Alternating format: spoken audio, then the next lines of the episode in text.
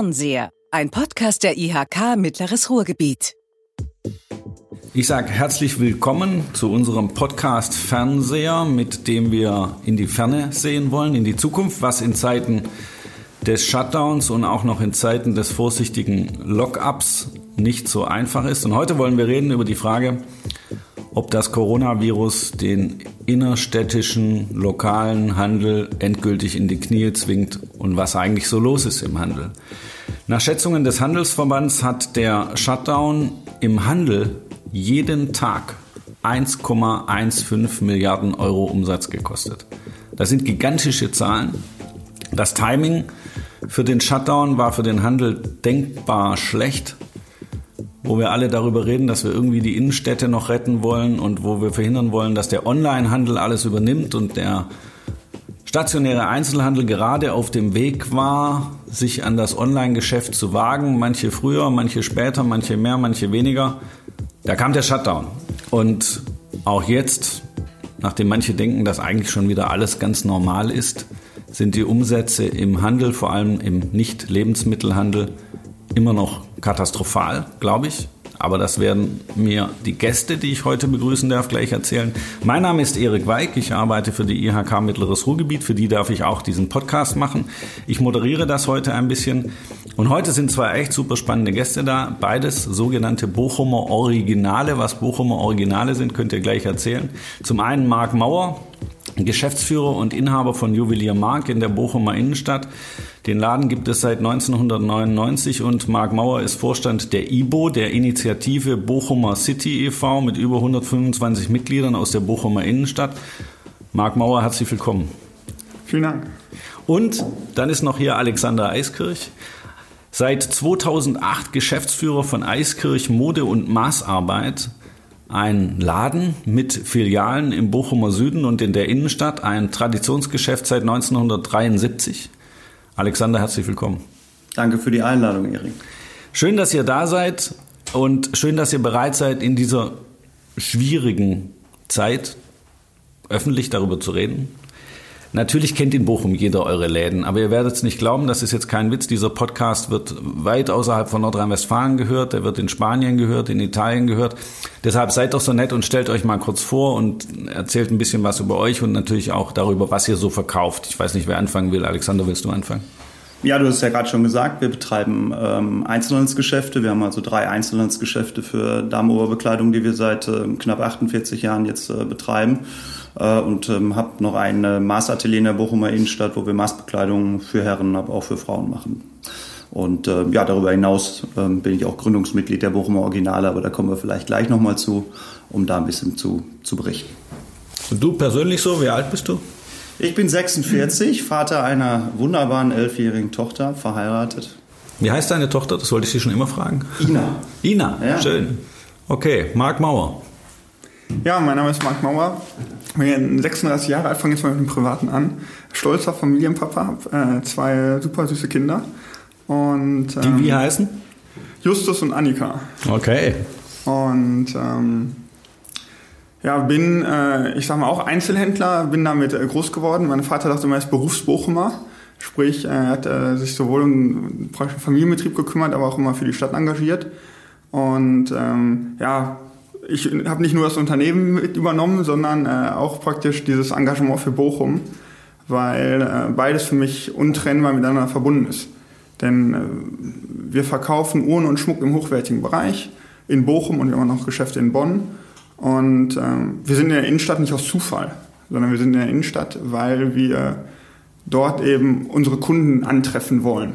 Und sonst können wir auf die grüne Wiese gehen. Wäre vermutlich günstig, aber wir sind in der Innenstadt aus gutem Grund. Und deswegen muss ich halt dieses gut attraktive Innenstadt hochhalten. Und äh, deswegen engagiere ich mich so sehr dafür. Und äh, das heißt zwar schon, es ist ein Ehrenamt, aber eigentlich ist es total egoistisch, weil wenn es keine gescheite Innenstadt gibt, brauche ich da nicht mal ein Unternehmen betreiben. Dann machst du keine guten Geschäfte mehr, das verstehe ich. Jetzt seid ihr ja in zwei total unterschiedlichen Segmenten tätig. Der eine verkauft hochwertige Uhren und hochwertigen Schmuck und der andere verkauft, ich glaube schon auch hochwertige Klamotten. Wie geht's euch gerade? Die Frage ist so plump, aber das ist ein Thema. Also äh, mir geht es erstmal persönlich sehr gut. Ähm, was das Wichtigste ist, und das finde ich ganz toll, ich meine, wir sind jetzt schon ein paar Wochen in dieser Situation unterwegs, ähm, dass wir alle gesund geblieben sind. Ähm, dass wir gut aufeinander aufgepasst haben, auf uns im Team, äh, nicht nur in der Familie, sondern auch im Team und äh, auch anscheinend äh, nicht alles falsch gemacht haben in dem Empfang der Kunden in dieser neuen Situation ähm, weil wir halt bisher keine Erkrankung haben. Und das bleibt einfach das Allerwichtigste bei aller Diskussion und bei allen Sorgen und Herausforderungen, die wir haben, ist die Gesundheit nach wie vor in der Situation das höchste Gut. Und wie läuft's im Laden? Ja, im Laden, ähm, ich möchte es mal so formulieren, wenn ich jetzt die Situation ähm, nach der Wiedereröffnung äh, betrachte, ähm, ist es natürlich weniger als sonst, aber es ist viel besser in meiner Branche, äh, in meinen Geschäften, ähm, als ich dachte. Ähm, das muss ich ganz offen sagen.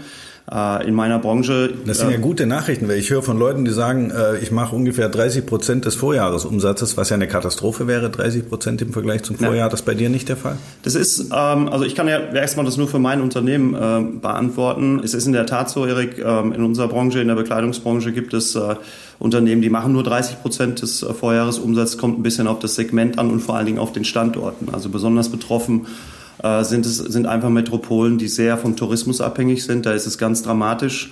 Äh, Großstädte beispielsweise, wenn wir an Berlin, Hamburg, Frankfurt zum Beispiel denken, äh, die trifft es mit aller Wucht. Ähm, ähm, sicherlich ist es weil die, die, Touristen ausbleiben, weil halt nur genau. noch die sozusagen die Reisenden sagen wir mal. Es können ja. natürlich beruflich Reisende sein. Stimmt, ja. Aber es können natürlich auch einfach der, der klassische äh, private Tourismus sein. Die bleiben einfach weg und das, ja. da sieht man erstmal, was das für einen Einfluss auf den Konsum auch hat, ja. Und ähm, das ist halt schon anders. Ich denke, auch die Handelsformen spielen eine Rolle. Ja, ich bin also früher in England würde man immer noch sagen Independent Retailer. Ja, also wir ähm, kaufen, stellen selber Kollektionen zusammen. Also haben jetzt nicht wie Kaufhäuser sozusagen Flächen von dem einen Lieferanten und dem anderen Lieferanten, sondern verkaufen im hochwertigen Bereich sehr individuelle ähm, Produkte auch und äh, pflegen einfach auch einen sehr intensiven äh, Kontakt zu unseren Kunden und sind vielleicht auch dafür ein bisschen belohnt worden, dass wir die ganze Zeit, auch als die Läden geschlossen waren, ähm, versucht haben, im Dialog zu bleiben. Und äh, mein Eindruck wie war, dass gerade der Monat... Habt ihr ständig E-Mails geschrieben oder wie muss ich mir das vorstellen? Oder habt ihr eure Kunden dauernd angerufen? Ihr hattet ja Zeit? Ach, tausend tolle Stories kann ich da eigentlich erzählen. Also wir haben ähm, einfach, ähm, wir haben gemeinsam, wird Marc vielleicht gleich noch was zu sagen können, ähm, mit dem Bochum Originalen auch in einem äh, Förderprogramm eine eigene Internetplattform gegründet, schon vor einiger Zeit. Und die haben wir für uns auch in dieser Zeit nochmal aktiver genutzt und haben quasi, um salopp zu sagen, innerhalb von zwei Wochen und zwar mit dem gesamten Team, ja, also nicht nur mit Experten, sondern jeder hat auch Rollen bekommen, wer Lust, wer Lust darauf hatte, was natürlich auch Arbeitsstunden geschaffen hat. Ähm, und haben wir praktisch einen Online-Shop aus dem Boden gestampft. Und gar nicht so sehr, um jetzt äh, der größte Online-Händler dieser Welt zu werden, sondern um äh, den Leuten viel zu zeigen. Und wir haben das einfach mit Kommunikationskanälen verbunden ähm, den, unseren klassischen Social-Media-Kanälen auf der einen Seite, aber ganz viele Leute bekommen von uns ein Newsletter, haben dann vielleicht Fotos über neue Outfits bekommen, könnten, konnten da draufklicken, mehr über die Produkte erfahren und haben das dann einfach auch genutzt, um zu bestellen auf allen, auf allen Wegen, über den Shop direkt oder telefonisch. Und ähm, ja, dann ähm, war es mal wieder wie in alten Zeiten. Also teilweise habe ich teilweise ähm, die Sachen selber zu den Kunden rausgefahren. Das waren ganz schöne Erlebnisse, weil die fragten, okay, yeah. eigentlich haben die oft die Frage gestellt, die du mir gerade gestellt hast. Wie geht's Ihnen eigentlich? Und es war für die auch schön, ähm, mal so aus erster Hand zu erfahren, wie das eigentlich abläuft. Und es waren ganz viele positive Momente ähm, auch damit. Und da haben wir einfach viel Gas gegeben. Ähm, und ich kann nur für den Monat Mai sagen ähm, und jetzt auch für die ersten Wochen im Juni, dass wir anscheinend ähm, dafür, dass wir einfach nah am Kunden, an der Kundin waren, erstmal im Verhältnis zu anderen äh, unserer Branche und zu anderen Standorten ähm, erstmal ähm, wirklich auch belohnt wurden. Also die Kunden haben irgendwie an der Kasse, wollten die auch, glaube ich, irgendwie dokumentieren, ihr seid uns nicht ganz unwichtig. Und das ist ein schönes Gefühl ähm, für uns, für die Mannschaft. Das motiviert einfach auch in den Zeiten, wo jeder sich ähm, für den Betrieb, aber auch die Familien Sorgen machen. Und das war eigentlich sehr positiv. Also es freut mich. Es ist mir natürlich viel lieber, als wenn du hier sitzt und heulst. Aber wir müssen schon kurz mal über die Zeit reden des Shutdowns. Auch wenn ihr es geschafft habt, äh, ein Online-Portal aufzubauen, du hast ja fast nichts verkauft im Shutdown. Ja, also das, das ist auch ähm, absolut so gewesen. Also das sind ähm, Ähm, Wie viele Mitarbeiter hast du fest? Ähm, 17 Köpfe. Ja, also natürlich in unserer Branche ist es durchaus üblich, sind viele Teilzeit beschäftigt. Ja, ja, relativ trotzdem. wenige Minijobber, ja. weil die bei uns schon erklärungsbedürftige Produkte, müssen wir schon ein bisschen was wissen.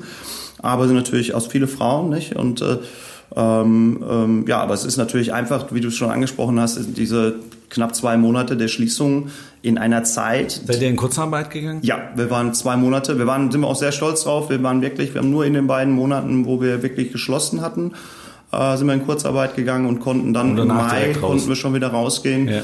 Finde ich auch ein wichtiges Zeichen, weil ich denke, ähm, dass einfach auch für die Unternehmen da sind, die es jetzt einfach noch dringender brauchten. Aber du hast natürlich vollkommen recht, das Geld, was da verloren gegangen ist, das ist erstmal nicht wiederzuholen. Und es war bei uns in der Branche insbesondere in zwei Monaten, die für uns extrem wichtig sind, weil es der Frühjahrsauftakt Erklär ist. Erklär das mal, das ist, glaube ich, ja. ganz spannend. Ja, für Bekleidungsfirmen ist es halt so, ähm, gerade in der in der Damenoberbekleidung. Ähm, also Frauen kaufen für eine Saison, ja, also nicht wie wir Männer, wenn äh, im Prinzip wir merken, dass es 30 Grad ist, dann denken wir, jetzt könnten wir ja mal eine Short kaufen.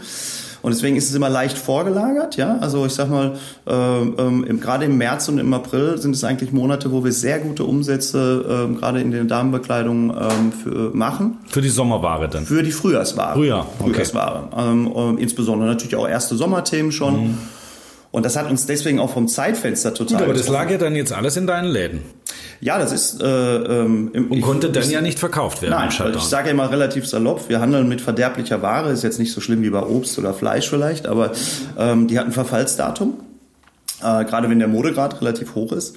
Ähm, und es war wirklich so, die, die Ware war ja eingeschlossen, genau in den Monaten, wo sie eigentlich begehrlich war. Ja. Und als die Läden wieder aufgemacht haben, war sie halt schon nicht mehr begehrlich. Das heißt, wir konnten ähm, eigentlich die nur noch zu ganz anderen Preisen loswerden. Also das ist ein doppeltes Problem. Dir fehlen auf der einen Seite die Umsätze, das heißt, es geht Liquidität massiv verloren und auf der anderen Seite gehen die Roherträge verloren. Und das ist natürlich betriebswirtschaftlich dann äh, schon ähm, ja eine Herausforderung, wo man genau gucken muss, wie löst man das Thema. Wie löst du es? Ähm, ja, also ähm, ich, um da mal drauf einzugehen, ähm, du musst dir ja auch erstmal die Frage stellen, willst du das überhaupt noch lösen? Also wenn du mich als Menschen fragst, als Unternehmer, damit ich hinterher auch stark mit meinen Mitarbeitern äh, wieder zusammenarbeiten kann und sagen kann, so machen wir das, jetzt musst du erstmal die Frage für dich beantworten, willst du das überhaupt noch, weil die Belastung natürlich enorm ist. Äh, du hast gerade, ich denke, wir sind als Unternehmen auch vorher schon ganz gut aufgestellt ge gewesen, auch was so die Zukunftsthemen des Handels angehen, geht. Ähm, äh, für unsere Unternehmensgröße.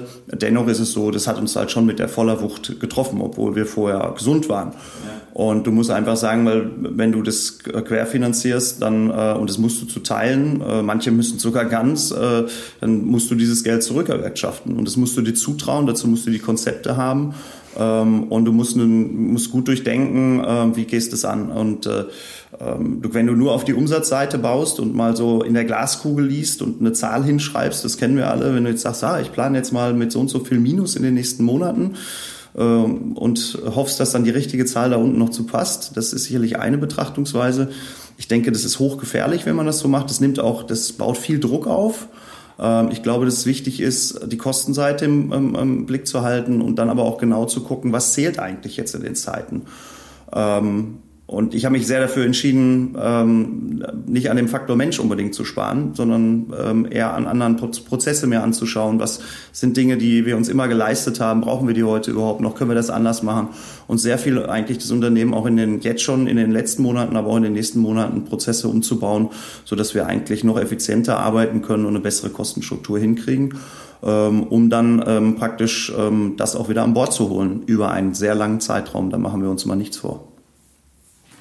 Marc Mauer, wie war das im Juweliergeschäft? Also das unterstelle ich jetzt mal, ist ja nicht so saisonabhängige Ware, aber... Ich glaube, weniger saisonabhängig geht gar nicht. ähm, und äh, ja, für uns Aber trotzdem eine, mussten Sie auch zumachen. Genau. Wir, wir, mussten zumachen. Wir hätten zwar noch, ich sag mal, dadurch, dass wir einen hohen Handwerksanteil hatten, hätten wir da, ich sag mal, noch mehr machen können. Aber äh, wir haben gesagt, die Gesundheit der Mitarbeiter und der Kunden hat Vorrang, deswegen haben wir auch äh, komplett geschlossen gehabt und äh, waren aber eben auf äh, digitalen äh, und praktisch telefonischen äh, Wege über unsere, für unsere Kunden erreichbar und äh, haben auch Möglichkeiten gefunden, wenn jemand sagte, äh, ich brauche meinen Trauring. Ja, zum Beispiel, ja, genau. Äh, da da gab es dann äh, doch Möglichkeiten, wie wir das äh, sicherstellen konnten, dass derjenige auch an seinen Trauring kommt oder wenn eben Reparaturen, äh, die Uhr vom Opa, die an den Enkel übergeben werden sollte, äh, die bei uns aufgearbeitet worden ist, all das haben wir natürlich, äh, ich sag mal, äh, äh, möglich gemacht. Und ähm, es war einfach ein super seltsames Gefühl, praktisch morgens in die Firma reinzukommen. Wir haben praktisch Auflage bekommen von der Versicherung, die Schaufenster auszuräumen. Wir durften also nichts mehr zeigen. Ah, Und, das war ähm, mir nicht klar. ja. Weil die Gefahr von Raub oder Diebstahl noch größer im Shutdown ist, weil die Innenstadt so leer ist? Ja, das Thema, ich sag mal, ein Ausschluss bei vielen Versicherungen ist das Thema innere Unruhen. Und ähm, man hat ja gesehen, was in New York passiert ist. Da ist auch Stand jetzt noch die Fifth Avenue und so. Es ist ja, alle Geschäfte sind komplett verrammelt mit Holzverschlägen. Da geht ja gar nichts. Hat, ich sag mal, in den USA nicht nur mit Corona was zu tun, sondern auch mit der, Ja. ich sag mal, den, den, den, der, den anderen Protesten, oder was ist der andere, also der, der Protestbewegung äh, dort aktuell. Aber deswegen hat uns praktisch die Versicherung schon sensibilisiert und gesagt, hört mal zu, passt auf, äh, macht das. Und dann morgens ins Geschäft zu kommen, weil ich war natürlich jeden Tag da. Es gab, Ja. ich sag für mich die arbeitsintensivste Zeit äh, eigentlich. Ähm, leere Schaufenster zu sehen, allein im Büro zu sein. Die Buchhaltung war natürlich auch noch da, die, ich sag mal, äh, das im Hintergrund managen mussten. Äh, ein Mitarbeiter aus dem Team war auch da, um das Telefon eben besetzt zu halten. Und, Ja. Seid ihr äh, auch in Kurzarbeit gegangen? wir sind auch in Kurzarbeit gegangen. Ähm, haben das natürlich auch genutzt, um, ich sag mal, Urlaub, Resturlaube aufzubrauchen Gut, äh, und all die Dinge. ja. Und ähm, aber letztendlich dient das ja auch einfach dem Schutz der Mitarbeiter. Und ähm, ja, sind auch, muss ich auch sagen, ich bin sehr froh gewesen. Wir mussten ja von allen eine Zustimmung dafür bekommen, dass es in Kurzarbeit geht. Wir haben vorher keinen Tarifvertrag gehabt, der es irgendwie berücksichtigt. Äh, Ist ja im Einzelhandel auch, gab es ja noch nie. Ja, ja. Und, die Industrie äh, kennt Kurzarbeit als ja. Instrument, aber die anderen kannten es alle nicht, klar. Und äh, da war ich wirklich, ähm, ich sag mal, in Bochum habe ich dann die Ansprache mit Distanz und allem, aber dann doch äh, persönlich machen können. Ähm, und in Bonn ging es eben nur über das Telefon und äh, dann wirklich äh, praktisch selber bin ich es gewohnt, aber wenn ich was kommuniziere, habe ich vorher recherchiert, kenne die Faktenlage und habe für mich eine Entscheidung getroffen und sage dann so und so wird's gemacht. Und äh, sich dann äh, praktisch vor das Team hinstellen zu können und, äh, Und eigentlich gar nichts zu wissen. ja, ist wirklich, äh, ich sag mal, äh, unbefriedigend. Und da hilft natürlich immer nur genau das auch zu kommunizieren. Und zu sagen, ich treffe jetzt hier eine Sch- Entscheidung nach bestem Wissen und Gewissen äh, für euch, für das Unternehmen. Und ähm, aber das ist äh, praktisch etwas, das war so der Einstieg in, in eine Phase, die eigentlich begonnen hat, dass man so wenig, äh, ich sag mal, Herr der eigenen, der eigenen Dinge ist, die man entscheiden muss. Man ist so viel von dem, was um einen herum passiert, abhängig. Ja. Wenn ich jetzt, ich sag mal, an Onlinehandel oder was auch immer denke, das sind ja alles dann durchaus, ich sag mal, langfristige Prozesse, wo man Zeit hat, äh, zu recherchieren, eine Entscheidung zu treffen, wie will ich mich da aufstellen. Und ähm, man kann das ja doch, ich sag mal, relativ gescheit prognostizieren. Aber ähm, wir haben Stand jetzt immer noch zwei verschiedene Teams, die sich nicht sehen im Verkaufsraum. Also drei Tage das eine Team, drei Tage das andere Team. Und jetzt stand die Entscheidung an, sollen wir nicht zum 1.7. die Teams wieder zusammen machen, weil die Arbeit einfach zu viel ist. Es ist mit halber Mannschaftsstärke, wir machen zwar schon Mittagspause, wo ich auch nie gedacht hätte, dass unser Unternehmen mal Mittagspause macht, aber es ist mit der Personaldecke nicht anders machbar. Ja, ja, verstanden. Ähm, und jetzt steht Entsch- oder stand die Entscheidung an, gehen wir am 1.7. wieder auf den Regelbetrieb um, Regel, stellen wir auf den Regelbetrieb um. Und ähm, vorgestern habe ich noch gesagt, ja, wir machen das, wollte aber mehr oder weniger noch mal so ein bisschen abwarten, was jetzt passiert. Und habe auch praktisch mit den Teams nochmal gesprochen, wie die das sehen. Und einfach angesichts der aktuellen Entwicklung, äh, gerade was in NRW passiert, haben wir gesagt, okay, es funktioniert so, wie wir es gerade machen. Äh, was gewinnen wir, wenn wir es auflösen und welches Risiko gehen wir gleichzeitig ein? Und äh, für das eine Unternehmen haben wir so entschieden, dass wir den Schichtbetrieb aufrechterhalten und sagen, das machen wir so. Und beim anderen Unternehmen haben wir gesagt, das funktioniert einfach nicht. Also dafür ist die Arbeit zu viel geworden. Mit den äh, zwei getrennten Teams klappt das nicht.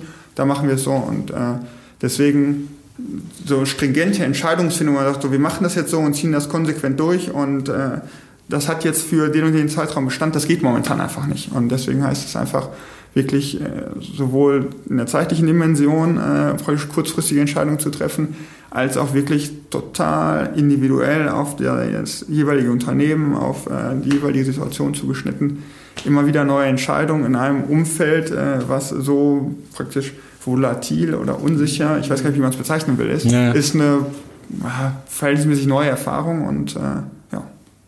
Ja, Erfahrung äh, werden wir alle machen. Mit der Zeit des Shutdowns und jetzt auch mit der Zeit des Lockups. Haben die Leute danach dann direkt angefangen, wieder ganz viele Ringe und Uhren zu kaufen? Nein. also. Ähm, Wie schlimm ist es? Es ist bei uns total abhängig davon, was das für ein Standort ist. Also für unsere Branche gesprochen, es gibt äh, Kollegen von mir, die rechnen noch mit drei bis fünf Prozent ihres Umsatzes. Also nicht drei bis fünf Prozent weniger, sondern nur drei bis fünf Prozent ihres Vorjahresumsatzes. Drei bis fünf Prozent? Ja. Das ist ja gar nichts. Das ist gar nichts. Die, die machen auch mehr oder weniger nicht auf und die haben immer noch geschlossen, auch wenn sie aufmachen dürften. Okay, das ist ja furchtbar. Das war mir nicht ja, klar. Weil ähm, die halt sehr stark an dem asiatischen Tourismus hängen. Also die haben sich mehr oder weniger ganz klare Fokussierung äh, auf äh, asiatische Reisegruppen. Gut, und die gibt es halt nicht. Gibt es nicht. Bis also, auf weiteres. Es, es, kommt keiner und es wird auch noch lange dauern, äh, bis die kommen. Und bei uns sieht es glücklicherweise deutlich besser aus. Äh, ich sage mal, wir haben in, in Bochum eigentlich äh, ein großes Glück. Wir sind nicht die Weltmetropole, wo der Tourismus eine entscheidende Rolle spielt. Ja, auch wir haben Tourismus und ja, wir merken auch, dass Starlight zu hat und weniger Starlight-Gäste kommen. Ähm, und äh, wir haben aber hier den lokalen Kunden, den ich sag mal, Bochumer aus NRW-Umfeld, wir kriegen auch noch ein paar Holländer hier, ähm, aber es ist dann doch alles relativ begrenzt und, äh, und die kommen eben weiter und von daher geht es uns gut. Aber, das ist, äh, ich sag mal, die, die andere Dimension, unsere Hersteller sitzen zum allergrößten Teil in der Schweiz.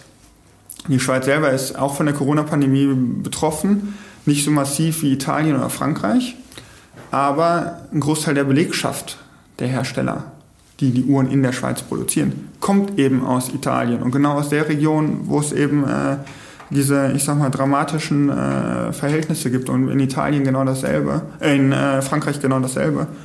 Und dadurch haben die eben auch ihre Produktion runterfahren müssen. Und äh, wir bieten, ich sag mal, Artikel an, das heißt, von denen wir Lief deutlich mehr verkaufen könnten, als wir eigentlich geliefert bekommen. Eure Lieferkette ist beschädigt. Genau. Ja. Und äh, und dadurch ähm, sind wir halt in einer Situation, wo auf der einen Seite die Nachfrage nach wie vor sehr, sehr hoch ist. Also die Leute wollen gerne bei mir was kaufen und äh, wären auch bereit, das Geld dafür zu bezahlen. Alles gut. Aber ich bekomme eben die Ware nicht, weil die Produktion in der Schweiz über 60 Tage komplett stillstand. Und auch jetzt noch im Schichtbetrieb noch nicht alle da und äh, all die, ich sag mal, Einschränkungen, die es da gibt. Und äh, das ist eben eine Herausforderung. Und da habe ich eben, eben schon gesagt, da habe ich null Einfluss drauf. Ja, ja. Da ist, wenn ich Ware bestelle und die wird einfach nicht geliefert, dann ist es halt so. Und dann zu sagen, ich nehme irgendeine Alternative, ich sag mal, dafür sind wir in einem zu markenaffinen Bereich unterwegs, als dass der Kunde dann sagt, nee, wenn ich das ja, wenn nicht einer bekomme, eine Rolex haben will, dann will er die Rolex und nicht was anderes. Schon korrekt. klar. Ähm, Alexander, wie sieht das bei dir aus mit, äh, wenn wir jetzt ein bisschen in die Zukunft gucken, viel in die Zukunft gucken geht ja nicht, äh, Winterware? Die würde wahrscheinlich, ahne ich, jetzt produziert werden in Asien, wo die Fabriken stillstehen? Oder wie muss ich mir das vorstellen? Oder kommen ja, deine Sachen gar nicht aus Asien? Ganz, ganz, also ganz genau. Also wir haben äh, sehr wenige Produkte tatsächlich, die in Asien gefertigt werden. Also wir haben eigentlich der Großteil unserer Sachen werden tatsächlich äh, in Europa gefertigt. Äh, von daher ist das schon mal ein Vorteil, also was die Lieferketten angeht. Aber ähm, um euch beiden mal so einen Einblick zu geben, äh, ähm, normalerweise, jetzt haben wir schon mal für uns in den letzten Jahren den Rhythmus etwas anders gestellt, weil wir das auch konnten, mit den Lieferanten abgestellt. Deswegen trifft es uns jetzt gar nicht so sehr. Aber normalerweise ist es so, ähm, dass in der Bekleidung die ersten Herbstthemen eigentlich im Juli schon geliefert werden. Ich hatte es gerade gesagt, Erik, die Frau kauft für eine Saison. So, und das ist aber jetzt schon so in der Debatte ähm, auch mit den Lieferanten und die haben da auch, denke ich, sehr klug reagiert. Für uns in, die, in der Branche ist natürlich mal ganz wichtig, dass auch die, die großen äh, Ketten dann auch mitziehen, weil die natürlich die Volumina auch stemmen. Ähm, aber dass es zu einer Verlagerung kommt, dass wir also länger eigentlich Sommer verkaufen werden ja, mhm. und das ähm, auch erst mit ungefähr vier Wochen, also nicht die ganzen acht Wochen Verzögerung, wenn wir jetzt mal so sehen, wie lange wir zu hatten, aber ungefähr wird es äh, sich alles ungefähr um vier Wochen äh, geschoben, wenn man so will. Ja. Es gibt sehr kreative Ansätze, je nachdem wie hoch der Modegrad ist, dann kannst du natürlich jetzt Sachen im nächsten Jahr schlecht anbieten, das hat dann weniger mit zu tun, aber wenn du jetzt zum Beispiel ein sehr klassisches Produkt machst, gibt es auch Firmen, die ähm, also Produzenten, die Dinge eingelagert haben, die einfach äh, ähm, das mit einbeziehen in die Kollektionsentwicklung im nächsten Jahr. Betrifft mich jetzt eher weniger, dafür ist unser Modegrad zu hoch. Aber im Endeffekt wird etwas später, um es mal sozusagen äh, mit der neuen Saison begonnen. Zu uns passt das eh gut, weil wir schon eher auch das sowieso schon das mitbekommen haben, dass Kunden auch ein bisschen näher am Bedarf kaufen wollen. Aber gerade für Leute, die äh, gerade im Designsektor wirklich also im sehr, sehr hochwertigen Bereich verkaufen, ist das ein Thema. Ähm, und meines Erachtens führt es, ist es eine, eigentlich sogar wie so eine gesunde Entwicklung, dass die Ware halt nicht zu früh ist, dass man wirklich eine Saison auch sauber zu Ende verkauft, weil es kann nicht sein, also ähm, dass Bekleidung tonnenweise verschrottet wird. Ähm, und ist auch kein Beitrag wir müssen mehr dahin kommen, dass wir wirklich die ja. Mengen auch handeln, die ja. wirklich der Markt braucht. Ja. Und deswegen ist auch, sind auch viele, denke ich, interessante Erkenntnisse, die vorher so nie wirklich ernsthaft bis hinten hin diskutiert wurden, die wurden jetzt auch mal diskutiert und haben auch zu Entscheidungen geführt, die, glaube ich, auch ganz zuträglich sind. Ne? Jetzt habt ihr ja gerade schon diese Online-Plattform erwähnt, mit der ihr gesagt habt, wollten wir ganz schnell Online-Handel anstoßen. Wie viel Prozent macht ihr jetzt online? Ich, ich glaube, das kann man, also praktisch die Plattform haben wir jetzt Bochum Originale gegründet, äh, heißt wir sind bochum.de und ähm, der praktisch das Projekt hieß äh, Online-Präsenz am Offline erfolgreich zu verkaufen. Sprich, wir hatten am Anfang gar nicht so sehr den Fokus darauf zu sagen, wir wollen jetzt über den Online-Shop Umsätze generieren, sondern wollen eigentlich ja online zeigen, was wir da haben, weil die Ware am Ende doch davon lebt, dass man sie mal anfasst und äh, auch irgendwo eine Beratungsleistung dazu bekommt, aber eben nicht unsinnig in die Stadt fährt und dann doch eine andere Erwartungshaltung hatte.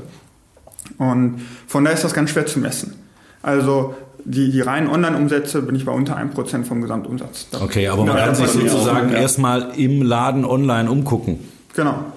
Und, äh, und da stellen wir einfach äh, schon fest, äh, dass äh, ich will nicht sagen jeden Tag, aber doch mehrfach die Woche jemand ins Geschäft reinkommt und sagt, hier, ich habe das auf eurer Seite gesehen, okay. würde ich gerne sehen. Also hilft. Und, und das zähle ich eben auch äh, dazu. Und das ist natürlich deutlich schwerer zu messen, weil es nicht jeder kommuniziert. Ja. Aber ähm, am Ende ist das ein, ich sag mal, jedes Mal eine schöne Bestätigung. Und ähm, es wächst auch einfach. Also es ist einfach, äh, auch wenn wir so stationär auch immer noch wachsen, was mich persönlich sehr freut, aber äh, wenn der Online-Vertriebskanal, der direkte, auch wächst, finde ich das auch positiv. Und vor allen Dingen, äh, dass auch immer mehr äh, Marken sehen, dass es sinnvoll ist, sich dort zu präsentieren. Weil wir stehen ja vor der Herausforderung, entweder wir gehen auf eine, eine große Plattform wie Amazon ähm, und äh, müssen da einen Großteil unserer Marge eigentlich abgeben verlieren unsere, ich sag mal, Datenhoheit, all das und bekommen im Zweifel gar nicht die Genehmigung von den Herstellern dazu, die Waren dort anzubieten, weil es ja viele gute Gründe gibt, nicht über diese Plattform zu verkaufen. Auf der anderen Seite ist ein ganz individueller Online-Shop, der unter, ich sag Mauer.de zu finden ist, ähm, wirtschaftlich kaum darstellbar. Also da muss man schon sagen, mit, ich sag mal, der, der Pflege der Seite einfach nur das jedes Mal mit neuen Betriebssystemen, mit neuen Handyformaten, was auch immer, immer wieder äh, aktuell Kostet mindestens so viel wie eine stationäre Filiale. Ja. Ja. Das ist unter dem Aspekt, ähm, äh, Corona geht irgendwann für den Handel, aber Amazon bleibt.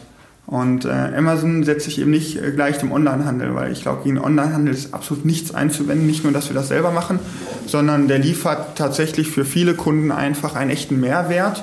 Und der Kunde entscheidet sich aus gutem Grund, hier und da nicht in die Innenstadt zu fahren. Sei es, weil er nicht mobil ist, sei es, weil er Kinder zu Hause hat, sei es, weil äh, die nächste Innenstadt einfach viel zu weit weg ist oder weil er es einfach zeitlich, arbeitszeittechnisch nicht eingestellt bekommt.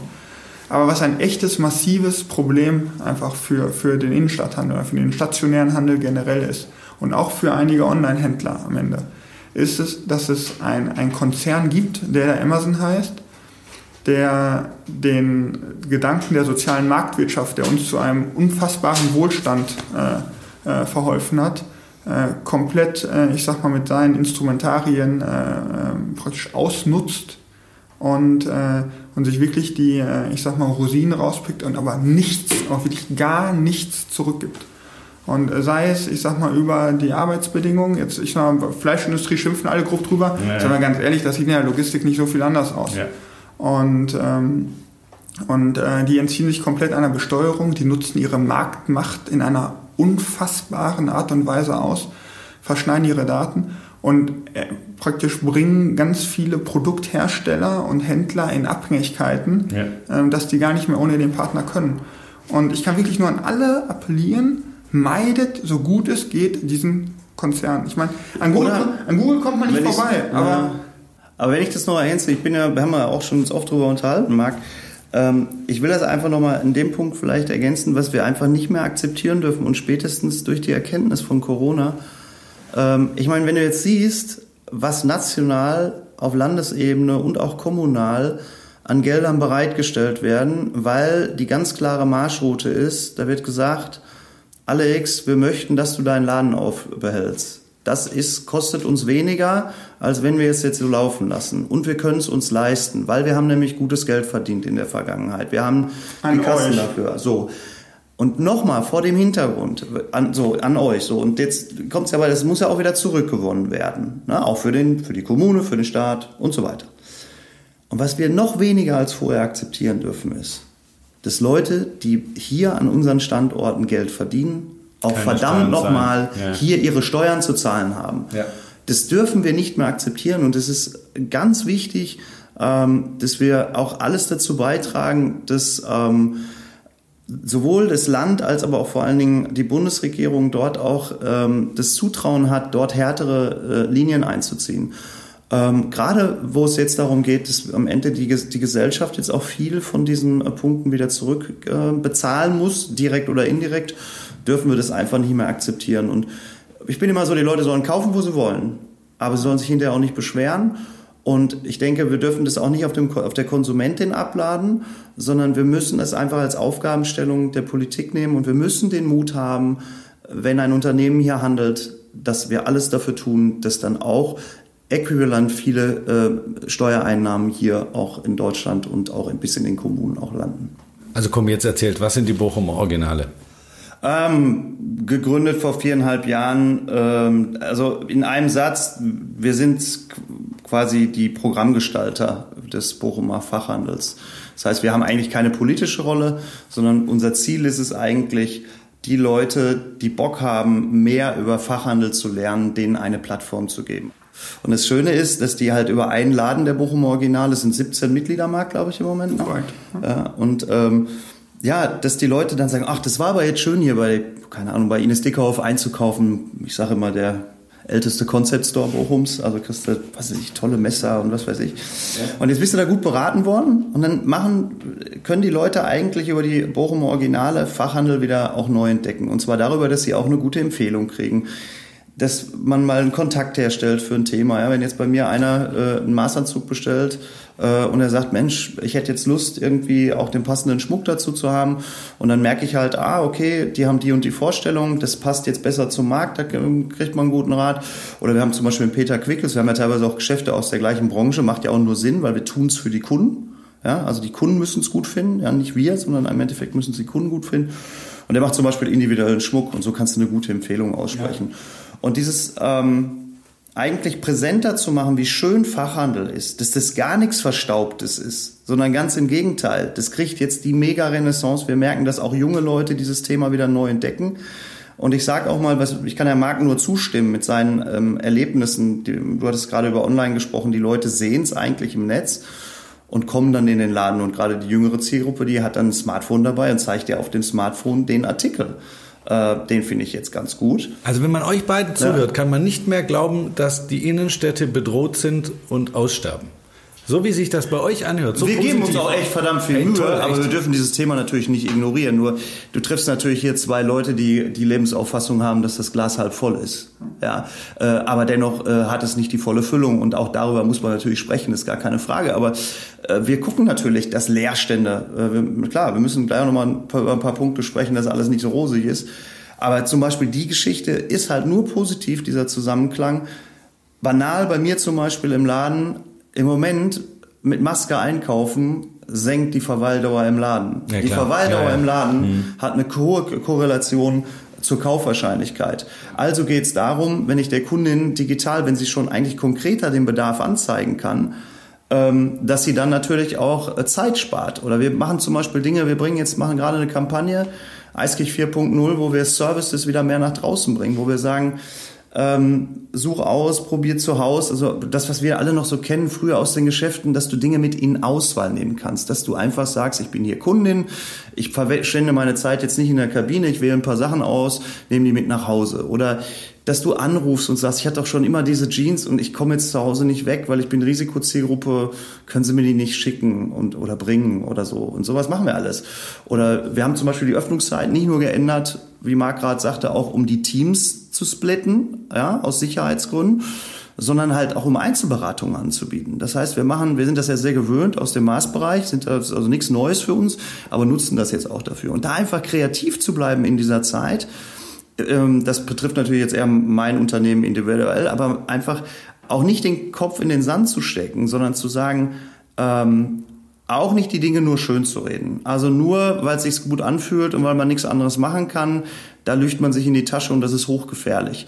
Aber wenn man einmal so das, das, ähm, die, Ziel, die Zielsetzung vor sich hat, dann auch nach vorne zu denken und zu sagen, wie kriegen wir das hin? Und vor allen Dingen, wie kriegen wir das auch gemeinsam hin? Das ist natürlich auch schön, wenn du auch in solchen Gruppen zusammenarbeitest. Du bist dann nicht alleine und da kriegst du manches einfach besser auf die Kette. Und das zeigt jeder Tag. Aber ich, Du, also das war hast eine flammende gerne auch nochmal die Rede. Frage, was. nee, das ist okay. Das war eine flammende Rede für den stationären Einzelhandel. Mhm. Wenn alle mit so einer Einstellung drangehen, dann glaube ich auch, dass wir es Dann hätten wir die. Probleme nicht. Ja. Was macht die IBO? Die IWO versucht eigentlich genau ähm, praktisch viele Händler ähm, praktisch, also Händler ist ein, ein Part davon, aber wir versuchen genau eigentlich das, diesen, ich sag mal, Austausch, die Kommunikation untereinander. Ähm, der Alex hat berichtet, dass das mit dem Private Shopping super gut funktioniert. Äh, ich habe das auch umgesetzt, habe äh, Kunden gesagt, hört mal zu, ihr könnt zu mir kommen, ihr seid die Einzigen da. Ähm, Verkäuferin äh, XY äh, nimmt sich eine Stunde Zeit für euch und ähm, ihr könnt ganz entspannt dort sitzen, äh, Hygienemaßnahmen alles eingehalten, kommt vorbei. Ein durchschlagender Erfolg äh, dieses Format. Und, äh, Was hat das jetzt mit der IBO zu tun? Also was macht die IBO dabei? und äh, das ist genau die Kommunikation, meine ich. Wie der Alex hat gesagt, das ist eine gute Idee, äh, man probiert das aus. Und das ist eben ein, ich sag mal, wesentlicher Baustein. Also ihr macht IBO. Wissensaustausch, könnte man Ja, sagen. best- das hat bei mir schon geklappt, das hat bei mir schon nicht geklappt. Genau.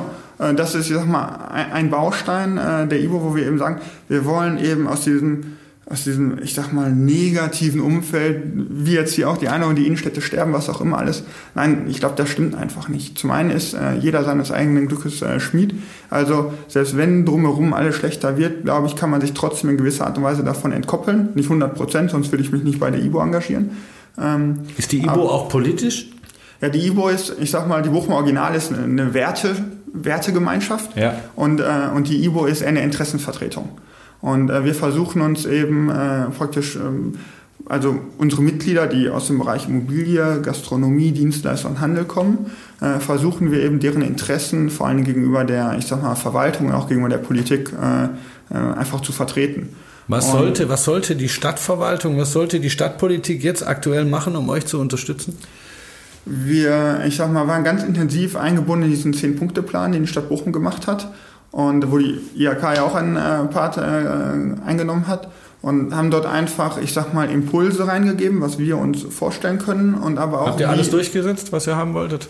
Ähm, nein, Aber schon viel. aber, aber, aber wirklich viel und äh, ich glaube, es geht auch am Ende gar nicht äh, immer darum, all das durchzusetzen, was man irgendwie machen möchte, sondern äh, ähm, wir, ich sag mal, wir von unserer Seite und das Gefühl habe ich von der anderen Seite auch, begegnen uns eben irgendwo auf Augenhöhe. Und äh, der eine hat in dem Bereich Informationsvorteile, der andere in dem Bereich Informationsvorteile. Und ich muss, ich sag mal, selber feststellen, äh, dass man einfach häufig äh, Dinge vorher einschätzt, sind so und so. Und natürlich ist das so und wir machen das jetzt so. Und muss am Ende feststellen, nein, das ist doch nicht so. Und äh, deswegen lebt das Ganze einfach vom Austausch auf Augenhöhe und das ist eben auch ein, äh, ich sag mal, eine Kernaufgabe der IBO, dort einfach äh, in einen Dialog zu treten mit der Stadtverwaltung und äh, zum Beispiel Terminierung von Baustellen zu besprechen. Jetzt, ich sag mal, die, die Frequenzen in der Innenstadt sind gering, der Boulevard muss gemacht werden, weil das Pflaster nicht gehalten hat. Ähm, die Verwaltung sagt, ja, wir machen jetzt in diesem äh, Jahr mal sechs Wochen äh, und dann sperren wir das.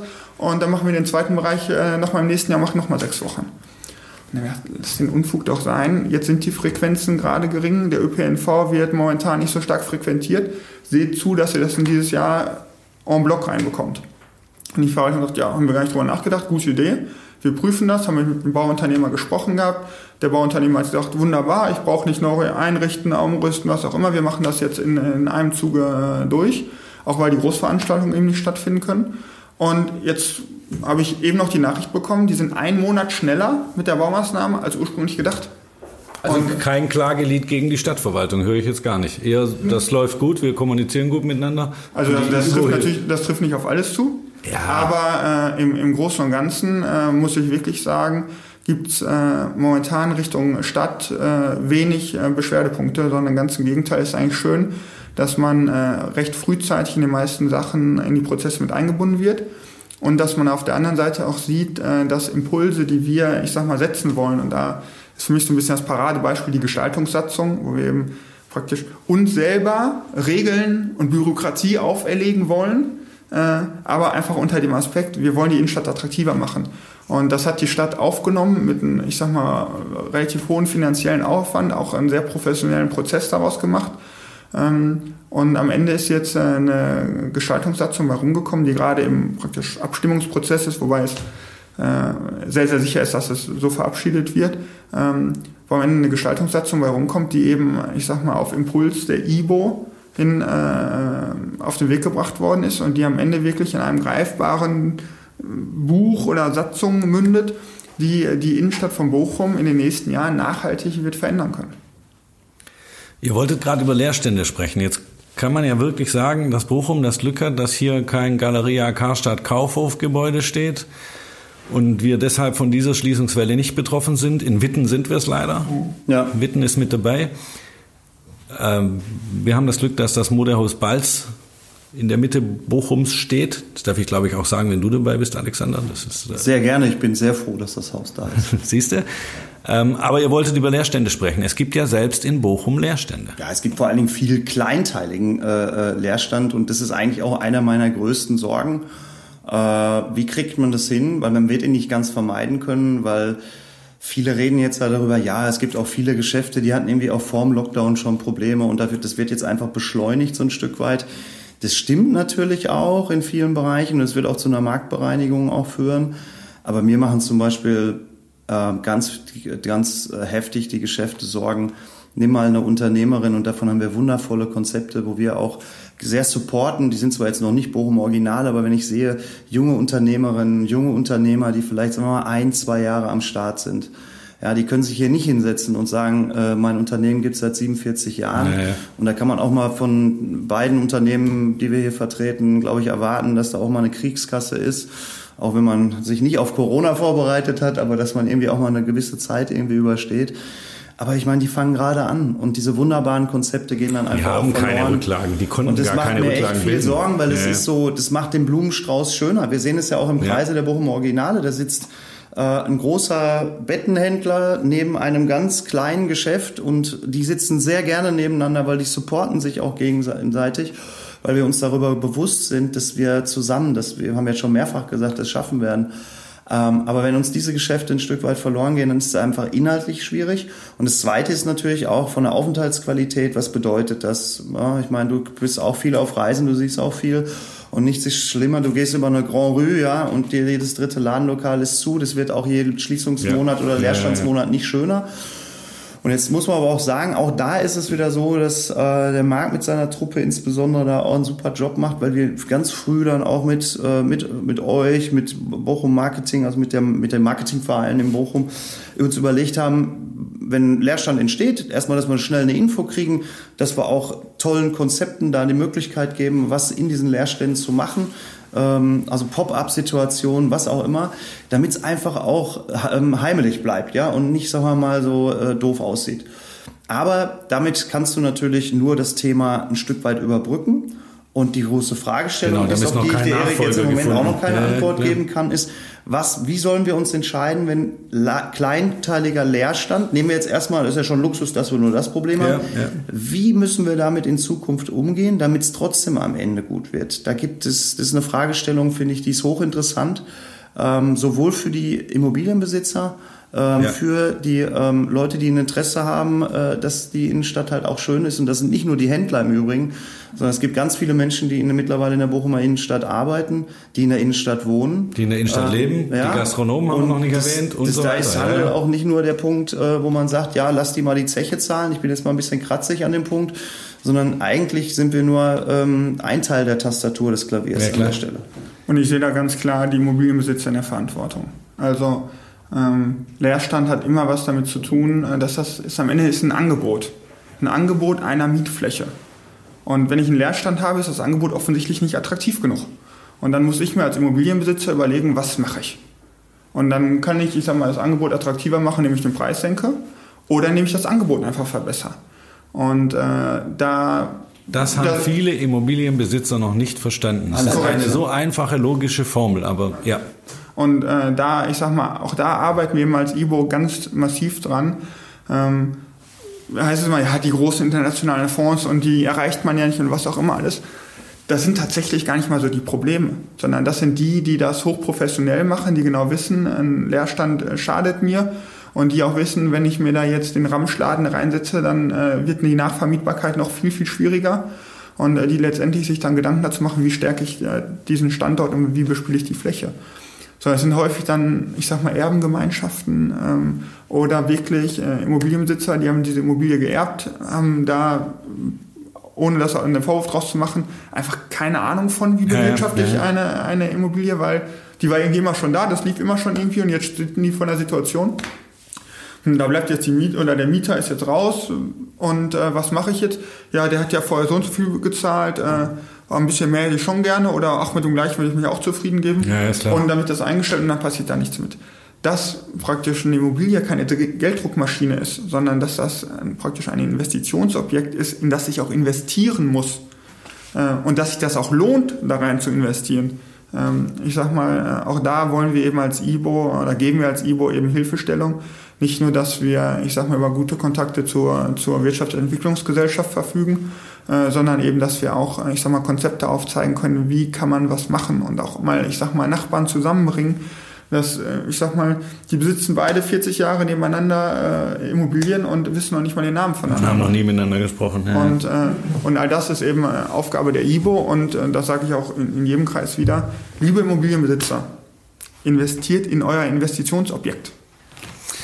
Also das Gespräch hat zumindest mir schon mal gut getan und wenn es den Zuhörerinnen und Zuhörern auch so geht, ich bin jetzt wesentlich optimistischer, was das Thema innerstädtischer Handel angeht und die Zukunft. Aber jetzt habe ich eine Herausforderung für euch beide, bevor ich mich ausführlich bei euch bedanke. Ein Satz. Wie sieht die Innenstadt von Bochum heute in einem Jahr aus? Alexander, ein Satz. Schöner. Das ist ein Wort. Schöner. Herr Mauer. Ich würde auch äh, sagen, sie sieht eindeutig besser aus, weil ähm, wir viele Dinge haben, auf die wir uns freuen können, sei es, ich sag mal, die Markthalle, sei es die Umgestaltung des Husemannplatzes, sei es das Wirksamwerden irgendwo einer Gestaltungssatzung, sei es das Victoria-Carré, äh, was passiert, sei es die Umgestaltung des Boulevards. Also es passiert so unfassbar viel in einer Innenstadt, die viele totschreiben dass es nur besser werden kann äh, und es wird auch besser werden. Besser, schöner, super. Jetzt habt ihr das 10-Punkte-Programm angesprochen für die Bochumer Innenstadt. Das werden wir in den Show Notes verlinken. Da kann jeder, der sich fragt, was, was ist das da, was die in Bochum gemacht haben? Und ich bin wirklich der Meinung, dass das beispielhaft ist für andere Städte, kann sich da jeder anschauen. Ich bedanke mich bei euch beiden. Es hat echt Spaß gemacht, mit euch zu reden, euch zuzuhören. Hat Spaß gemacht. Spannende Antworten. Ich hoffe, euch hat es auch Spaß gemacht. Auf jeden Fall. Vielen Dank, Erik. Ja, dann würde ich sagen, demnächst in euren Läden. Ich komme gerne wieder vorbei und demnächst hoffentlich auch wieder auf Veranstaltungen. Dankeschön. Bis bald. Lasst uns in Kontakt bleiben. Alles klar. Danke. Dankeschön. Alles Gute.